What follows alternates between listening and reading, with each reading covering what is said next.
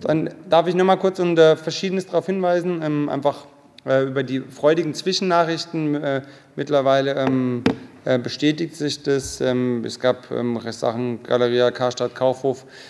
Ich hatte Sie im Ältestenrat mal informiert, dass es ein persönliches Gespräch gab, auch mit dem CEO Müllenbach, mit mir, wo wir um den Standort Freiburg geworben haben. Damals hieß es, dass vermeintlich kein Doppelstandort ähm, weiter betrieben werden können, beseits der Metropolen, ähm, aber unsere Häuser verhältnismäßig gut dastehen. Es gab eine Städtetagsinitiative, es gab ein Gespräch mit der Bundesbauministerin Frau Geiwitz, alles noch im Dezember.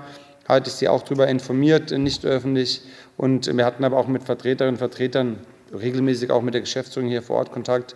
Und so wie es ausschaut, bleiben beide Häuser wirklich bestehen, ähm, was sehr freudige Nachrichten sind, was, glaube ich, auch vielen Mitarbeiterinnen und Mitarbeitern ähm, erstmal ähm, ein Rückendecken gibt. Und gleichzeitig sehen wir aber auch, dass jetzt sozusagen doch erhebliche Einschnitte insgesamt geben äh, wird.